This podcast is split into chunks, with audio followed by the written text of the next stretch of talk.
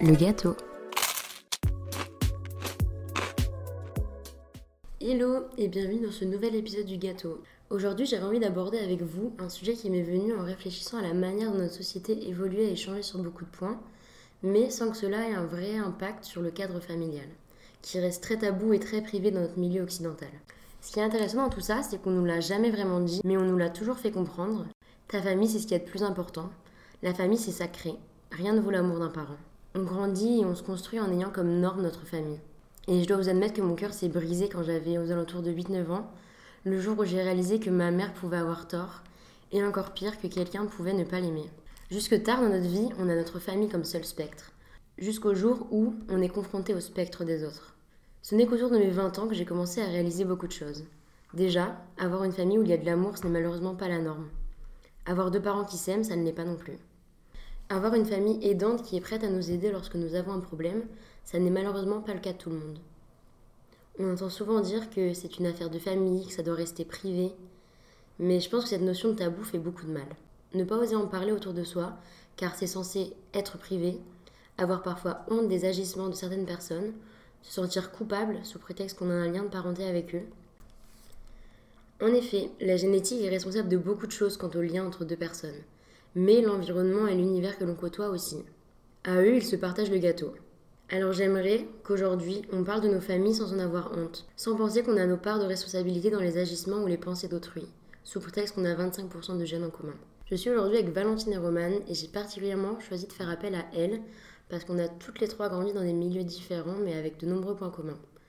Je pense pas me tromper en disant qu'on aime nos familles mais que ça n'a pas toujours été facile d'y trouver sa place. Du coup, moi, c'est Romane, j'ai 21 ans et euh, j'ai grandi dans une famille, euh, dans une grande famille avec euh, trois grandes sœurs qui sont mes demi-sœurs mais que j'ai toujours considérées comme mes sœurs, on n'a pas le même papa. Et mes deux parents, du coup, on a grandi dans la campagne, j'ai grandi très proche de mes parents, à l'adolescence beaucoup plus proche de ma mère que de mon père avec qui je m'étais un peu éloignée. Mais sinon, j'ai grandi dans une famille très aimante et où on était toujours là les uns pour les autres. Moi, c'est Valentine, donc je viens d'avoir 23 ans. J'ai grandi à la campagne avec mes deux parents et mon petit frère. On a qu'un an d'écart. Euh, donc c'était très conflictuel quand on était petit et plus on a grandi et plus on s'est... Enfin j'ai été en internat etc. Donc on s'est distancé et ce qui nous a permis de nous rapprocher aussi. Euh, après dans mon enfance euh, très jeune, mon père était très absent dû à son travail. Donc j'ai été principalement élevée par ma mère et par ma grand-mère notamment dont j'étais très proche euh, quand j'étais petite. Mais j'ai vécu dans un cadre très familial, très proche de mes parents, de ma mère en tout cas. Donc Romane, comme tu as pu nous le dire et comme on a pu en discuter un petit peu euh, avant l'enregistrement, c'est la dernière d'une famille de, de, quatre enfants, de quatre sœurs, euh, d'une grande sororité. J'aimerais que tu nous parles un peu de la manière dont tu as, vécu et dont tu as ressenti le fait d'être un peu cette petite dernière, d'être la quatrième, les relations que tu pouvais avoir avec tes sœurs, la manière dont tout ça s'articulait et un peu la manière dont tu as réussi à, trouver ta place euh, dans cette belle sororité. Le mot sororité est important. J'ai euh, trois grandes sœurs avec qui j'ai pas mal d'écart. Euh, j'ai 11 ans d'écart avec la plus grande et avec la plus jeune, j'ai 6 ans d'écart. Donc j'ai peu de souvenirs où on était toutes les quatre à la maison parce que bah, du coup j'étais toute petite. Mais j'en ai quelques-uns et quatre à la maison, c'était parfois un peu compliqué. Euh, il y avait pas mal de, conflits, mais c'était toujours des conflits, euh, des conflits d'enfants, euh, pas, pas, des gros conflits. Et j'ai pas toujours été proche de mes sœurs, en tout cas de, des plus grandes, parce que bah, j'étais petite et elles, elles étaient grandes. Donc c'était un peu compliqué, mais je sais que bah, du coup la plus jeune, c'était vraiment mon pilier quand j'étais petite, on était tout le temps ensemble. En vrai, mes grandes sœurs, elles ont eu un impact super important dans mon éducation et euh, dans la façon dont j'ai grandi parce que il euh, y a des choses avec enfin il y a des comment dire je pouvais parler de certaines choses avec mes sœurs et je pouvais pas en parler avec mes parents ou avec euh, mes copines. C'était vraiment c'était vraiment mes, mes, mes piliers.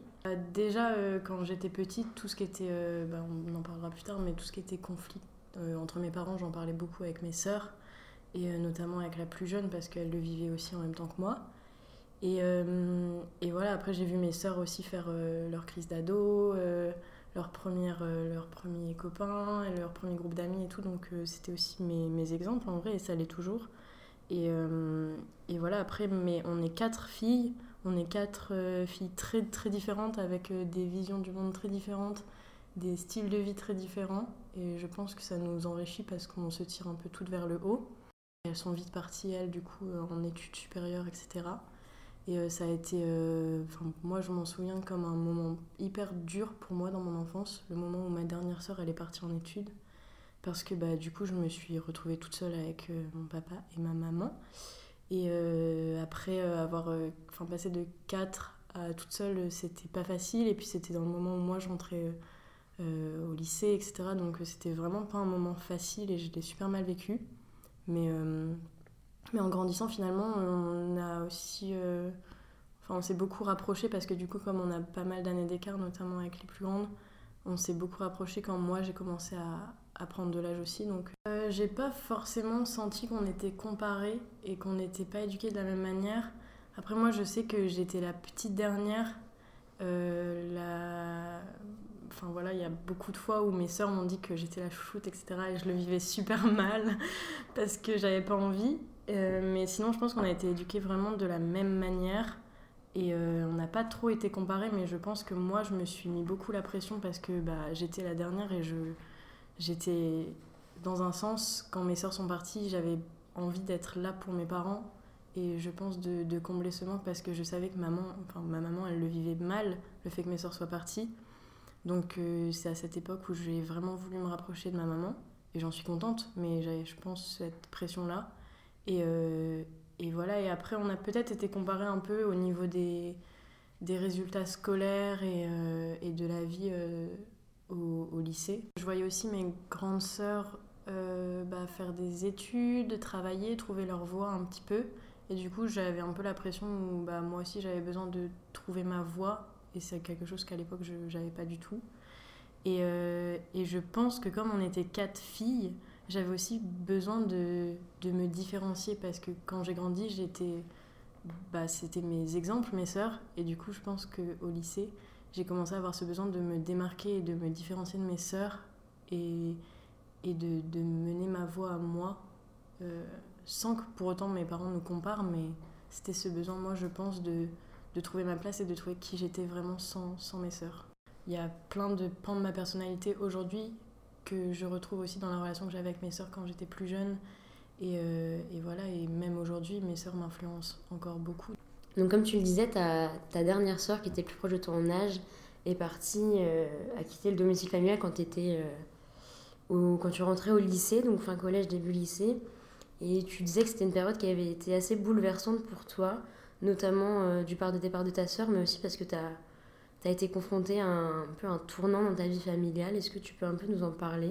Euh, Du coup, j'ai mal vécu cette période parce que je me suis retrouvée vraiment face à quelque chose que j'ai dû affronter seule et euh, auquel euh, je me suis jamais confrontée seule avant. C'était la relation entre mes parents. Que ma sœur me protégeait beaucoup de, de, ça quand on était à deux et que du coup je me suis retrouvée avec mon papa et ma maman toute seule et j'ai vite compris qu'il y avait un, problème. J'étais au collège, donc je devais avoir 12-13 euh, ans quand j'ai commencé à voir que vraiment la relation entre mes parents était très conflictuelle. Et, euh, euh, c'était vraiment pas facile parce que bah, j'avais un peu l'impression que ma soeur m'abandonnait et je savais que dans un sens c'était pas le cas. Mais, mais c'était pas simple de faire face à ça, surtout quand on est jeune et qu'on s'en rend compte et on se prend vraiment une claque pour la première fois. Et, tout était très conflictuel. Mes parents ont, eu une relation très très conflictuelle euh, où c'était, euh, ils se parlaient pas, dès qu'ils se parlaient c'était pour euh, se disputer. Et, et, quand on est dans une famille, enfin nous dans notre famille on, mangeait ensemble, on faisait tout ensemble, etc. Donc on s'en rend vraiment compte. Et, du coup moi j'ai eu un peu cette, ce, ce, comment dire, ce rôle de, drapeau blanc où j'avais besoin de toujours être entre les deux. J'avais pas envie de, de, prendre de parti, mais si je disais que l'un avait raison, l'autre pensait que je prenais parti, enfin, c'était vraiment compliqué, surtout quand on, a cet âge-là. Je pense que la plus grande partie, c'est moi qui me l'imposais, où j'avais pas envie que l'un pense que, que j'aimais plus l'autre, etc. Parce qu'en vrai, j'étais jeune, donc j'avais cette vision, cette vision-là de, de, mes parents. Mais je pense aussi qu'il y a une partie où c'est eux qui me l'imposaient, parce que euh, j'avais l'impression que si j'étais plus proche de ma mère, je serais forcément moins proche de mon père, etc. Et inversement. Et, euh, et c'est aussi à cette, cette époque-là, justement, que ma relation avec mon père s'est un peu dégradée. Et parce, que, parce que oui, j'ai vraiment voulu protéger pour le coup, je pense que justement, avec le recul, je sais que j'ai plus pris parti pour ma mère, parce qu'on était plus proches aussi. Et euh, j'ai vraiment voulu protéger ma mère de ça parce que je savais qu'elle le vivait mal aussi. Et du coup, j'ai un peu laissé mon père. Enfin, c'était vraiment ce. J'avais l'impression d'être toujours entre les deux, et ça, c'est un truc qui a duré encore euh, très longtemps et qui est, qui est résolu, on va dire, depuis pas très longtemps. Euh, et, j'avais vraiment cette sensation d'être tout le temps entre les deux et de ne pas pouvoir avoir une relation avec l'un ou l'autre privilégié. Donc euh, donc c'était vraiment pas simple. Et c'est un truc que j'ai enfin, que j'ai vécu seulement quand ma sœur euh, est partie. Parce qu'avant, ma sœur, pour le coup, elle était plus, enfin, prenait plus le parti facilement de mon père et moi de ma mère. Et c'est aussi quelque chose qui a été pas mal conflictuel entre nous deux, où on était, on était un peu partagés. J'avais vraiment besoin de protéger ma mère et donc quand je voyais que ma sœur ou mes sœurs euh, pas protégeaient mon père mais étaient d'accord avec mon père, même si pour le coup parfois il n'avait forcément pas toujours tort, j'avais euh, moi j'avais ce sentiment de je leur en voulais de faire ça à ma mère parce que je savais qu'elle le vivait mal. Donc euh, ça a aussi impacté notre relation entre sœurs. Ouais. Donc du coup, toutes ces relations, toutes ces péripéties, on va dire, entre tes parents et toutes ces, ces tensions qu'il y avait au sein du milieu familial, comme tu dis, ça t'a vraiment impacté, etc. Est-ce que c'était euh, quelque part quelque chose dont tu te sentais responsable? Est-ce que tu avais un peu l'impression que, l'impression, pardon, que bah, tu étais fautive? Est-ce que tu culpabilisais pour ça? Et euh, est-ce que c'était un sujet dont tu pouvais facilement parler euh, avec tes amis en dehors de tes sœurs? Parce que comme, comme, on le disait au tout début du podcast, c'est bah, que la famille c'est un sujet très tabou et qu'on se sent parfois coupable pour des choses dont on n'est pas responsable. Je pense pas que je me sois sentie fautive de la relation entre mes parents parce que j'avais moi ce, ce comportement très euh, calme, mais euh, j'avais beaucoup de colère en moi contre, enfin, qui était destinée à mes parents justement parce que, enfin, j'avais vraiment l'impression que c'était eux les fautifs et que et qu'ils m'infligeaient, euh, m'infligeaient cette place entre eux deux et cette, cette situation. Et je savais aussi que c'était pas c'était pas facile pour moi de voir des, familles où les parents s'entendaient bien, où tout allait bien, parce que je leur en voulais de pas avoir ça, de pas avoir cette relation. Et pour le coup, c'était très euh, périodique. Et il y avait des périodes où ils étaient, euh, on aurait dit, euh, deux, deux tourtereaux. et des périodes où ça n'allait plus du tout. Et du coup, moi, je savais, enfin, je vivais mal aussi ces périodes parce que. Incertain. Ouais, c'était incertain et je savais jamais sur quel, quel parent j'allais tomber. Mais je me suis pas sentie fautive, je me suis plus sentie fautive après quand justement je prenais plus le parti de l'un ou de l'autre, etc. Mais pas de la relation en eux-mêmes et j'avais beaucoup de colère contre ça justement. Mais euh, et sinon j'en parlais pas forcément facilement. Au collège en tout cas j'en parlais très peu. Et pourtant j'avais des très très bonnes copines et j'en parlais très peu parce que j'avais justement ce pas cette honte, mais ce, ce, ce truc où j'avais pas envie d'avouer, je pense, aux autres que mes parents s'entendaient pas et que l'ambiance à la maison était horrible. Et euh, j'avais envie que, évidemment, on ait l'image de la petite famille idéale où tout le monde s'entend bien, mais c'était pas le cas. Clairement, et c'était ce truc de. J'avais pas envie que, que mes copines voient mes parents d'un mauvais œil aussi, que qu'ils voient mes parents moins bien. Enfin, j'avais vraiment envie de préserver cette, cette, cette image de la famille. Je pense pour la société et pour les autres, mais aussi pour moi, j'avais envie de. J'étais un peu dans le déni. Je voulais me, me préserver de ça. Et euh, quand, quand je suis arrivée au lycée, euh, c'est un sujet dont j'ai parlé plus facilement avec mes copines. Et, euh, et c'est aussi un sujet que, bah, que du coup on abordait plus facilement et où je me suis rendu compte plus facilement justement que c'était pas. Enfin, il y avait toujours des problèmes dans les familles, il y a toujours des, hauts et des bas. Et donc, et donc je me suis plus livrée par rapport à ça. Et, et ça m'a évidemment beaucoup aidée de, de partager ça avec mes copines de l'époque et, et, de voir que, que, voilà, en vrai, tous les parents, c'est des, des, êtres humains, nos parents, et je pense qu'on a tendance à l'oublier aussi, et que c'est normal d'avoir des hauts et des bas dans une relation. Et, euh, donc voilà, et maintenant c'est un, sujet auquel j'ai plus de tabou. Donc euh, je pense que c'est vraiment important d'en parler.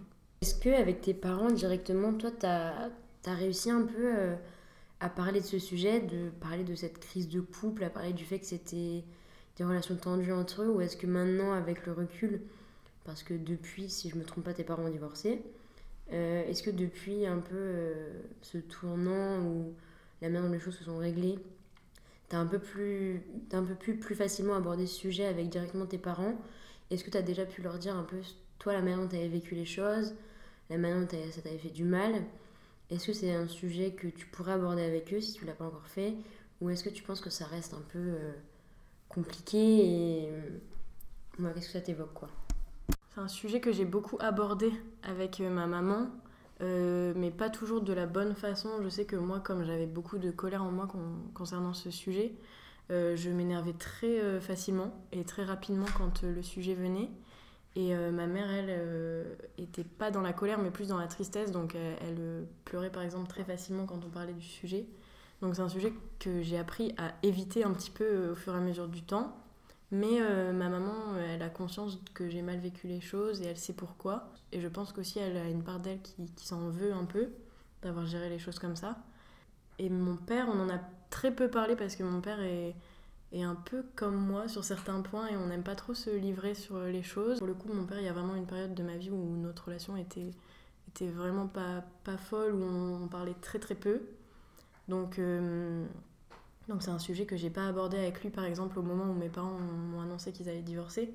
Et c'est un sujet qui du coup après est un peu c'est un peu estompé et j'avais plus trop l'occasion d'en parler. C'est un sujet que je pense je pourrais aborder aujourd'hui avec mon père dans notre relation qu'on a aujourd'hui. Euh, j'aurais besoin de faire le point avec moi, ce que je ressens et ce que je ressentais à l'époque parce que c'est des émotions que j'ai aussi un peu enfouies et que j'avais plus envie de revivre. Euh, que du coup j'aurais besoin de refaire le point un peu avant de lui en parler pour que pour qu'il en ait conscience vraiment de, ce que j'ai vécu. Et il faut savoir que mes parents m'ont annoncé leur divorce d'une manière euh, nulle. Parce que c'était par téléphone quand j'étais en vacances avec euh, ma copine à la mer. Et donc donc c'est un sujet que je pense que même eux ont évité pour le coup d'en parler. Ils voulaient pas que ça en fasse quelque chose de trop officiel. Et du coup, c'est un sujet que moi, bah, j'ai pas abordé après parce que je suis rentrée de vacances et j'avais pas que ça à faire.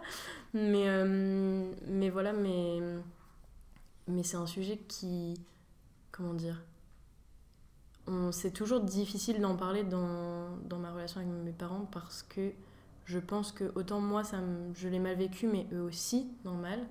Et, euh, et du coup, on évite un peu tous les trois de d'aborder le sujet parce qu'on veut pas faire remonter euh, des souvenirs. Mais aujourd'hui, mes parents ont une bonne relation et euh, ils sont toujours divorcés, mais ils ont une bonne relation.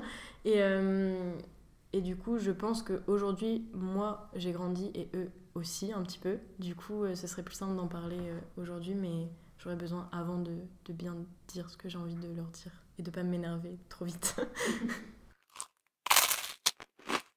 Euh, donc quand j'étais toute petite, j'étais euh, très proche de ma mère parce que ma mère travaillait à la maison pour s'occuper de mon frère et moi. Euh, donc on était très souvent ensemble et mon père travaillait beaucoup, il avait un travail très prenant, notamment le week-end, etc. Donc toutes les réunions de famille, tout ça, je les ai fait avec ma mère. Donc pour moi, en tant qu'enfant, mon père, j'avais aucune... Enfin, la relation était inexistante, on va dire. Genre, je le connaissais pas vraiment. parce que quand on rentrait le soir, ben, on allait se coucher, il lui rentrait du travail. Mon père, il avait vraiment le rôle de père, comment dire, le cliché un peu qu'on a, en mode il, avait il a une aura assez euh, stricte, alors qu'en vrai il est très gentil, mais il, dégage une aura quand t'es enfant, d'assez stricte, et où t'as pas envie qu'il se fâche. il se fâchait jamais, mais t'as peur de ce moment où il peut se fâcher. Le papa ferme. Voilà, le papa assez ferme que ma mère appelait quand euh, on faisait pas, euh, on faisait des bêtises. Et du coup, dès qu'il disait quelque chose, on allait se cacher. on, oui, enfin, mon papa avait donc cette, cette mon papa avait donc ce rôle du papa qui est là quand on fait des bêtises et qui va donc faire respecter l'ordre un peu dans la maison, alors que ma maman était toujours là pour les moments de loisir, on va dire. Et voilà, tout ce qui était affection, câlin, les week-ends, les sorties, les activités. Elle était assez créative, donc voilà, toutes les, tout ce qu'on faisait, c'est les moments de plaisir, c'était avec ma maman. Après aussi, j'étais très proche de mes grands-parents parce que euh, ma mère a pris enfin, commencé à travailler. Elle a repris les études en fait quand j'étais en fin de primaire. Et à partir de ce moment-là, euh, elle s'est mise à beaucoup travailler, donc elle était moins présente. Moi, je pense que ça m'a un peu frustrée en tant qu'enfant, vu que j'étais très proche de ma mère et j'étais assez timide à l'époque aussi, donc euh, je me cachais beaucoup derrière elle. Et le fait qu'elle disparaisse d'un coup, j'étais un peu en perte de repère, je pense. Et euh, heureusement, j'ai une ma, grand-mère du coup qui venait nous chercher à l'école, etc.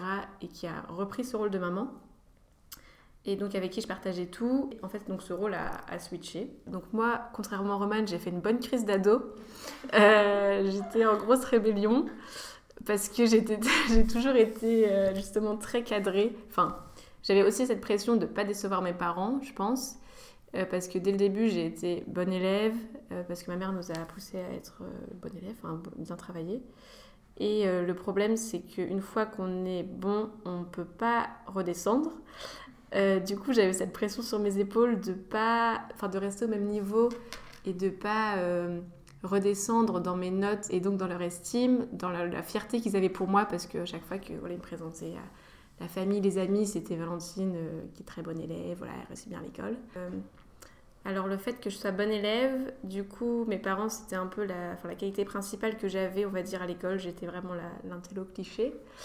Euh, donc j'ai cette étiquette collée sur le front que je ne pouvais pas retirer et ce qui m'a vraiment euh, fait mal par la suite parce que j'en avais marre et c'était pas, pas forcément une étiquette qui est très valorisante surtout quand on entre bah, au collège et au lycée. Euh, du coup j'ai cette étiquette, cette étiquette d'intello et bah, je pense que ma mère elle m'a beaucoup idéalisé là-dessus parce que bah, déjà elle était très proche de moi, enfin, elle aimait beaucoup la relation mère-fille.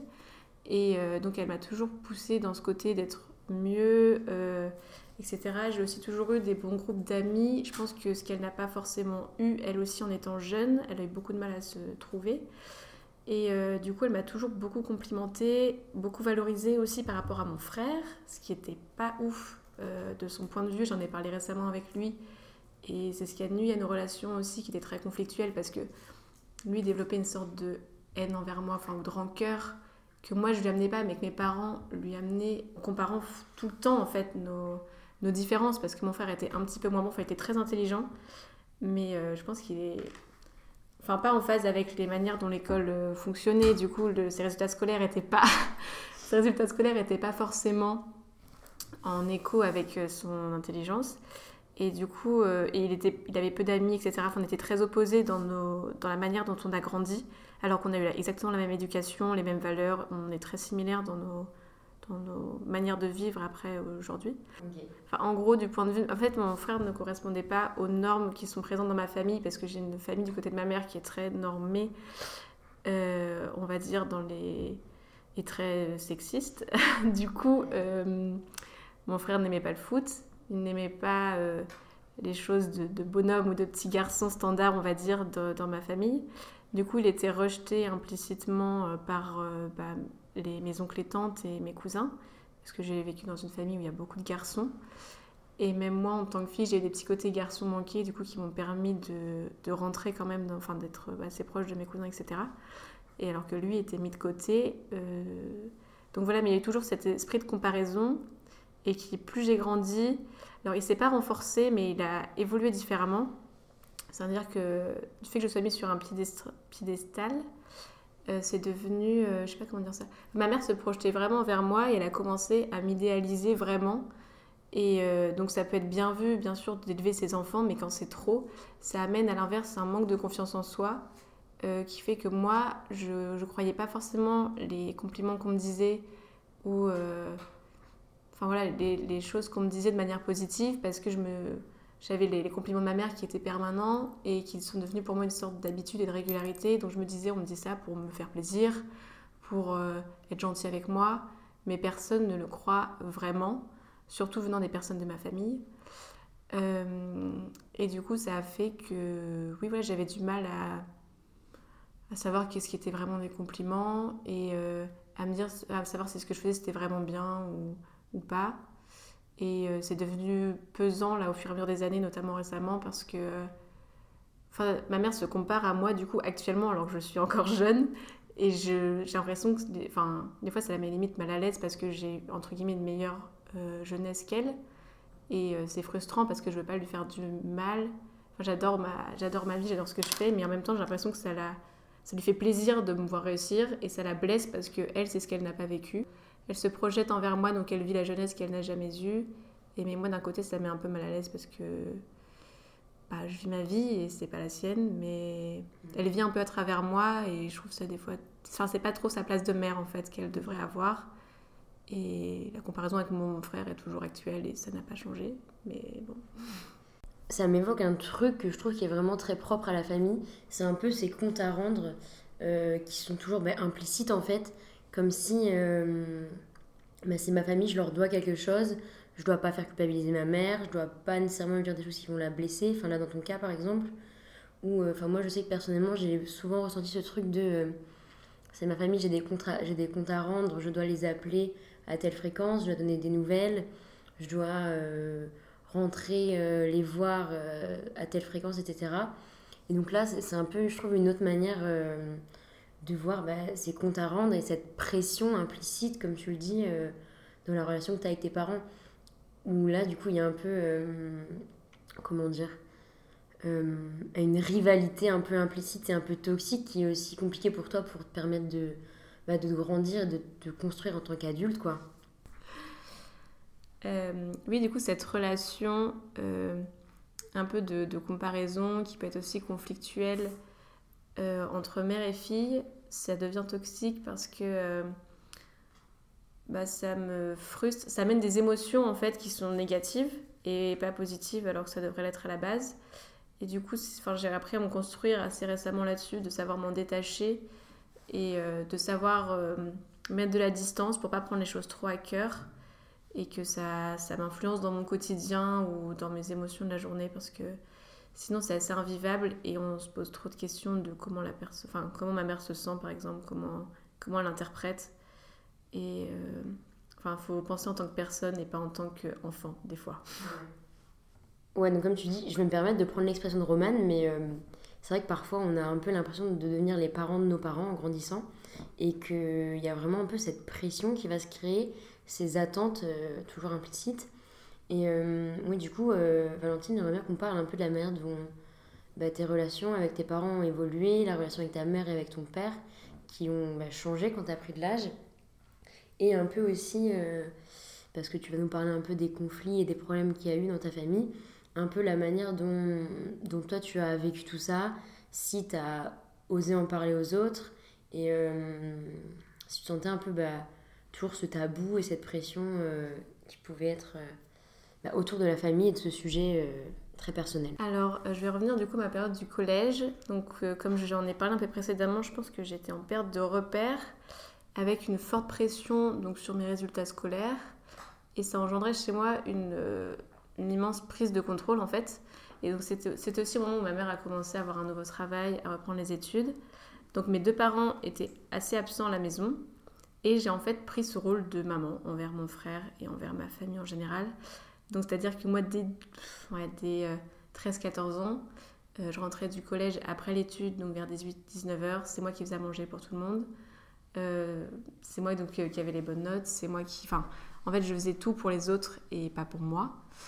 Et ça, ça a duré plusieurs années. Du coup, ça a généré chez moi une, une forme de contrôle intense. en mode, bah, j'ai fait de l'anorexie, donc contrôle de l'alimentation. Donc, je cuisinais tout le temps, mais pas pour moi. J'étais dans le contrôle tout le temps, en fait. Dans mes, voilà, dans mes relations avec mes parents, dans mes relations avec mes amis, dans ce que je mangeais, dans mes notes ça me rassurait euh, parce que voyez, je, je pense que je voulais donner un peu un sens aussi à ma vie, à ce que je faisais. Je pensais qu'en contrôlant tout, j'allais arriver à, à, ce que je voulais sans savoir vraiment vers où, vers quoi. Euh, et c'est aussi, je pense, un moyen d'attirer l'attention, euh, notamment de ma mère. Mais du coup, c'était purement conflictuel parce que elle voyait que je mangeais pas, du coup, elle s'énervait. Moi, comme je mangeais pas, j'étais ultra sensible, donc euh, je pleurais, euh, je montais dans ma chambre et je mangeais pas. Et euh, après le déclic, enfin, j'étais entourée d'amis quand même, d'un bon groupe d'amis, mais dans ce genre de maladie, donc j'ai perdu quand même une dizaine de kilos, je pense. C'était pas extrême. J'ai pas été hospitalisée, mais je devais peser 45 kilos. En tant qu'ado, En tant qu'ado, je faisais 1m65, je pesais 45 kilos. Ouais. J'étais pas très grosse non plus, je commençais à nager dans mes vêtements, etc. Mais c'est cette maladie est très bizarre parce que c'est moins on mange, plus on se sent fort et plus on est content. Est-ce que quand tu vivais donc cette période d'anorexie, est-ce que toi déjà tu en étais consciente? Est-ce que tu mettais le mot anorexie euh, là-dessus? Et est-ce que euh, tu pouvais en parler avec euh, tes amis, avec tes proches? Est-ce que tu le liais directement à ta relation conflictuelle avec tes parents? Comment est-ce que un peu tu as intellectualisé tout ça? C'est une maladie que j'ai mis beaucoup de temps à comprendre parce qu'en gros, j'ai jamais su le point de départ. Euh, ça c'est un peu venu au fur et à mesure. En gros, je commençais à faire attention à ce que je mangeais et petit à petit, je suis tombée dedans à ne plus manger. Euh, je me suis rendu compte aussi grâce à cette maladie que j'avais une force psychologique euh, énorme parce que c'est vraiment que de, se convaincre qu'on n'a pas faim, etc. mais en gros, j'ai pas eu de commentaires comme certains au collège de t'es trop grosse ou quoi parce que j'étais normale, je pense. Enfin, j'avais pris un peu de poids, mais je veux dire, j'étais pas du coup du tout en, surpoids ou quoi. Euh, donc, je n'ai pas trouvé le point de départ et c'est ce qui ne m'a pas aidé à m'en séparer parce que c'est aussi des phases qui reviennent et qui repartent. Donc, euh, aujourd'hui, je pense que j'en suis guérie à 90%, mais euh, ça a mis beaucoup de temps et c'est revenu à des périodes de ma vie où ça allait moins bien, par exemple, et où je m'en sors, enfin, je me rendais pas forcément compte. Et avec mes amis, j'en parlais pas du tout parce que j'en étais pas vraiment consciente. c'est un peu étrange parce que je savais que ça existait, parce qu'on l'apprend quand même au collège. Le côté toxique de la chose, c'est que je suivais par exemple des comptes Instagram de filles qui étaient anorexiques et qui essayaient de s'en sortir, etc. Et dans ma tête, je me comparais à elles. J'étais en mode, euh, faut que je pèse moins ou je sais pas quoi. Je me pesais tous les jours. Euh. et c'est un cercle vicieux vraiment euh, horrible. Et d'autant plus qu'après, j'en ai un peu parlé avec ma mère quand même qui m'a amené un moment chez le médecin euh, parce qu'elle disait que ça n'allait pas et je m'en suis vraiment. Euh, en fait, le déclic, ça a été quand. Euh, en fait, mes amis ne se rendaient pas compte parce que j'étais tout le temps avec eux et. ils savaient que je mangeais pas le midi parce que je mangeais avec eux, mais ils m'ont jamais rien dit.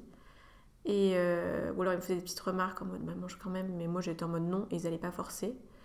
Et le déclic, ça a été quand en fait des gens, enfin des filles de ma classe, en troisième à peu près, euh, enfin une fille de ma classe notamment, qui est venue me voir en mode est-ce que je peux te parler euh, Est-ce que ça va J'ai vu que tu avais perdu du poids, etc.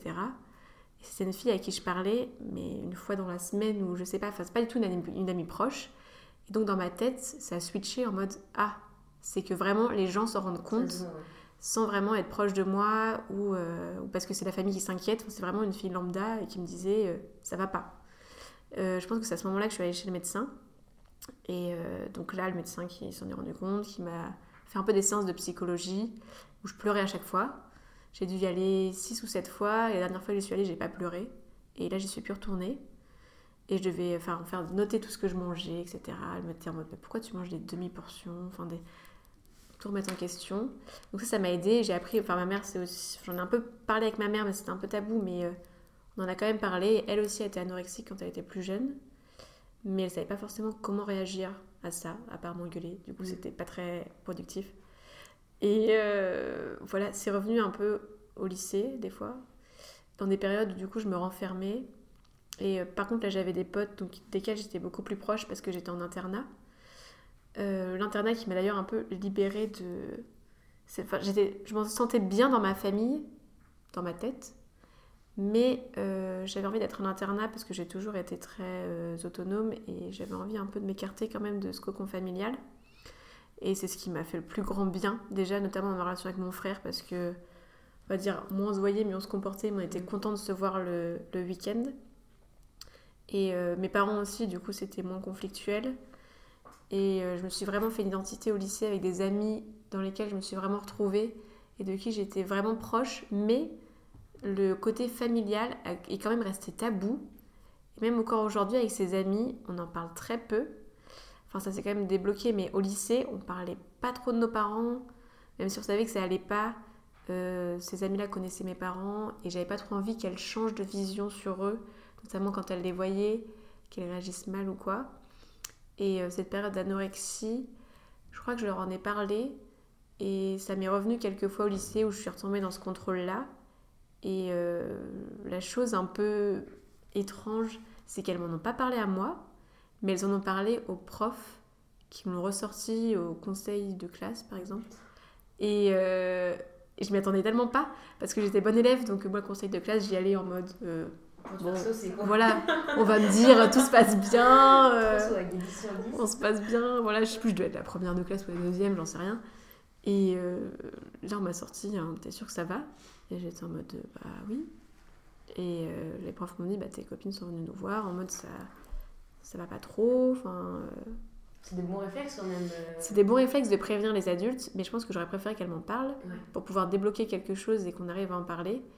Alors que là, ça m'a vraiment pris de court. Et euh, en plus, vu que je suis quelqu'un qui intériorise beaucoup, euh, je, mes émotions peuvent ressortir un peu à n'importe quel moment. Mm. Et là, je sais plus ce qui s'était passé, mais euh, ça m'a pris de court. Et du coup, je pense que j'étais perdue dans mes émotions, dans ce que je devais dire. Euh, mais après, il y a une personne, j'y repense là, euh, une copine en fait, avec qui j'en parlais. Euh, parce qu'en gros, du coup, au lycée, ma mère a eu des fortes périodes de dépression. Et avec cette amie-là, sa mère aussi avait des périodes de dépression. Et du coup, c'était un peu mon point de repère là-dessus. Dès que ça allait pas, on en parlait. Et on savait un peu, enfin, on vivait la même chose, du coup, on savait un peu comment réagir, etc. Et ça faisait du, enfin, ça m'a fait beaucoup de bien de lui en parler. Et je pense que c'est un peu ce qui m'a, ce qui m'a sauvée aussi, parce que si j'aurais tout intériorisé, j'aurais jamais compris euh, ma mère et euh, sa maladie, etc. Ni comment gérer la situation. Parce que d'un point de vue émotionnel, quand on est au lycée, on se construit encore. Quand gérer ces pics d'émotions intenses et le fait voilà, d'être un peu les parents de ses parents, c'est beaucoup de responsabilité et de pression, enfin de poids psychologique euh, qui font que des fois voilà, je m'oubliais et euh, j'étais un peu submergée par mes émotions. Ce qui me faisait un peu retomber, je pense, dans ces périodes de contrôle pour me rassurer. Mais euh, oui, non, bah, aussi les problèmes de dépression de ma mère, j'en ai très peu parlé avec mes copines à l'internat parce que dans ma tête, elles n'allaient pas comprendre. C'est quelque chose de très psychologique qui un peu, tant qu'on l'a pas vécu, c'est compliqué à expliquer et compliqué à, ressentir. Mais je sais, enfin, je pense que j'ai ressenti que ma mère n'allait pas bien à partir du lycée parce que je sais que je l'appelais tous les jours, ce que je faisais pas. Euh, ça allait à partir de la première, parce qu'en seconde je le faisais pas. Euh, et donc j'ai eu ce rôle aussi de voilà de rassurer ma mère, de savoir quand ça allait, quand ça allait pas. Euh, parce que donc mon frère est aussi très, enfin il ne montre pas du tout ses sentiments, euh, très intérieur. Du coup ma mère ne lui parlait pas trop, enfin c'était très conflictuel entre deux. Donc en fait j'étais le seul point de repère de ma mère. Et avec mon père entre deux c'était conflictuel aussi. Donc euh, j'avais un peu ce rôle de confidente. On était un peu meilleures amies quand j'étais au lycée, enfin carrément. Genre je lui racontais tout, elle me racontait tout. Euh, bah, à l'époque, j'ai vécu cette relation mère-fille intense. euh, Enfin, je trouvais ça génial parce que voilà, on se faisait des week-ends, on avait les mêmes passions entre guillemets, euh, même les mêmes styles vestimentaires, les mêmes goûts. Euh, du coup, on passait des trop bons moments ensemble.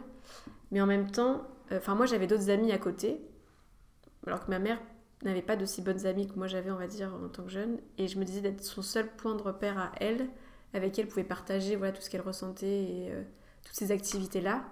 Euh, C'était pas bon pour elle parce que voilà, moi j'avais cette sorte aussi de pression de faut qu'elle passe ces temps-là avec moi, sinon euh, elle a pas ses côtés loisirs, etc. Et du coup, je devais un peu me départager entre ma mère et mes amis. Et donc, il y a des côtés positifs et négatifs. En mode, c'est bien d'avoir une relation aussi proche parce que on partage de très bons moments, c'est très fusionnel. Mais en même temps, c'est aussi un poids psychologique quand la personne n'a pas, euh, elle, ses amis de son côté et faire la part des choses entre sa fille et ses amis. Mais euh, ouais, du coup, tu disais que euh, quand ta mère avait des périodes de, de dépression, etc., c'est quelque chose que tu pouvais pas nécessairement partager euh, avec tes copines, hormis avec cette copine qui vivait la même chose. Comment est-ce que euh, tu percevais un peu ce secret que tu gardais? Est-ce que euh, ça te pesait un peu lourd sur tes épaules?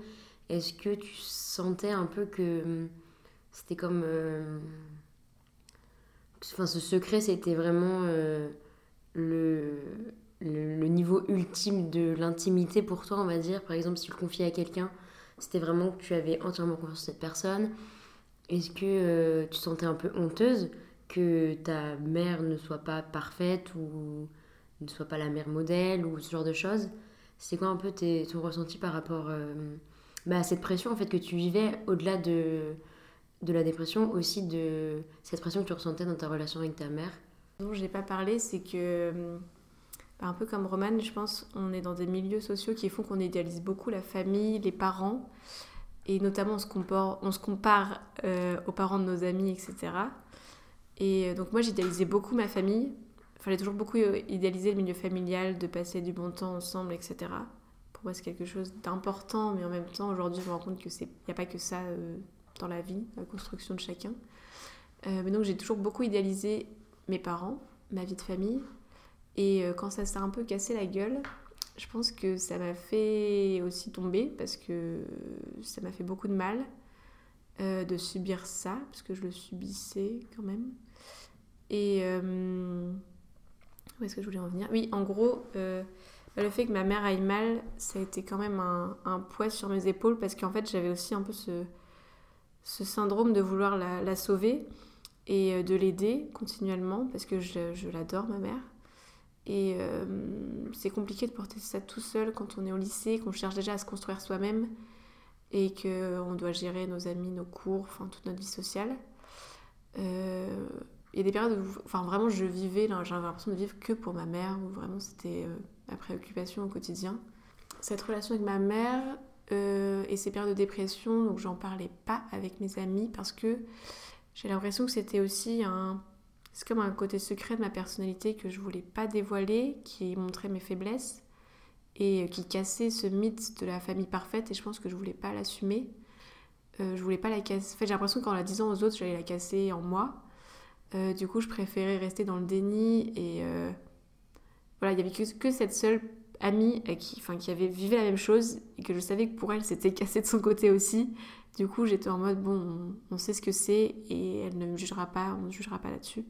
Toujours cette peur du jugement aussi, euh, du jugement des autres, que les gens changent de regard sur toi, sur mes parents aussi, s'ils venaient chez moi. Même avec mon frère, du coup, qui, déjà qui parle très peu de ses émotions, etc. Je sais que c'est moi qui ai confronté la chose le, week-end, parce qu'en plus, lui, il était tout le temps, il était pas en internat, donc il était tout le temps chez mes parents, donc il voyait la chose au quotidien. Euh, moi que le week-end, mais je me prenais du coup un peu la, la claque de, plein fouet, parce qu'en plus que ma mère soit dépressive, euh, du coup c'était très conflictuel avec mes parents, aussi avec des engueulades au repas, ou euh, enfin ils faisaient chambre à part, etc. Et je sais que moi ça m'a, a toujours brisé ce côté du couple parfait que mes parents représentaient dans ma tête. Et j'en ai parlé avec mon frère, on était tous les deux un peu en remise en question, mais j'en ai jamais, j'ai jamais confronté mes parents dessus parce que voilà, j'avais peur de le savoir, je pense, en vrai, et j'avais peur de leur faire du mal ou de les déstabiliser. Et pour moi, c'était aussi quelque chose de nous, on est enfants, eux, c'est les parents. Euh, c'est un truc qui se fait pas, enfin, de leur demander euh, comment ils se sentent. Et il faut savoir que dans ma famille, il y a pas mal de tabous sur euh, le couple. Et enfin, moi, quand j'ai mon premier psychopathe, je ne l'ai pas dit tout de suite à ma mère ou à mes parents, enfin, pas du tout tous ces trucs-là, ça se dit pas trop. Mes parents sont pas non plus très expressifs dans leur couple. Du coup, c'est. Je sais pas, c'est quelque chose qui est un peu caché, que chacun garde pour soi. Alors je pense que ça m'aurait fait beaucoup de bien d'en parler, et notamment, bah, plein de trucs que je savais pas au collège ou au lycée, quoi. Et je... mes amis étaient aussi très réservés parce que ouais, j'étais en lycée privé, catho, enfin, toutes nos familles étaient un peu similaires sur le fait de. Il y a plein de tabous sur, euh, sur les sujets de l'intimité, et euh, du coup, c'est des choses que j'ai dû trouver par moi-même. Bah, comme tu disais, il y a un peu euh, cette idéalisation de la famille, du cadre familial, des parents. Le fait qu'on veut tous, enfin, on croit tous que notre famille est parfaite et qu'on veut se convaincre qu'elle est parfaite. Et c'est aussi une des raisons pour lesquelles on ne dit pas ce qui se passe dans nos familles, on ne le partage pas. Moi, c'est quelque chose que, je sais pas si c'est tard, mais je l'ai découvert euh, et j'ai vraiment pris conscience de ça au début de mes études supérieures en fait quand euh, ben, j'ai commencé à vivre seule, que j'ai rencontré euh, de nouveaux amis et que et qu'on a vraiment créé des liens forts, en fait, on a commencé un peu à, à parler de ces choses-là. Et euh, j'ai vraiment pris du recul et le fait de, de réaliser que il y a tellement de familles différentes, qu'il y a tellement de couples de parents dans lesquels ça va pas. Par exemple, Valentine, toi, ta mère dépressive, tu vois, c'est quelque chose j'avais pas conscience en, étant un peu dans ma bulle et dans mon milieu familial enfin, parfait que j'imaginais que je voulais croire parfait euh, j'avais pas conscience que des parents en fait pouvaient avoir des faiblesses ça, on oublie souvent que hum, les parents à titre d'humains seuls peuvent avoir des faiblesses et des lacunes. Et aussi en tant que couple, on, ne veut pas croire que euh, le couple ne fonctionne pas ou que l'image qu'il nous renvoie n'est pas la bonne. En fait, il y a vraiment cette idéalisation et, du coup ce qui implique le tabou qu'il y a autour. quoi.